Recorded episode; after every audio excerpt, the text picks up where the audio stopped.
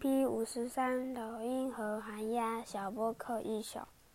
老鹰从高空冲下来，抓走一只小羊。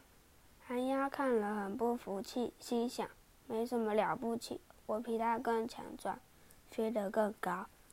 于是，它从树枝上飞下来，朝着一只大公羊抓去。结果爪子陷在毛羊里，越用力挣扎。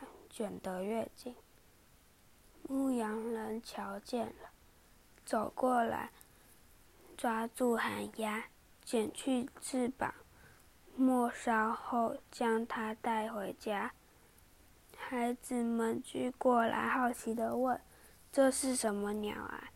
牧羊人笑着说：“它明明是只寒鸦，却想当老鹰啊！”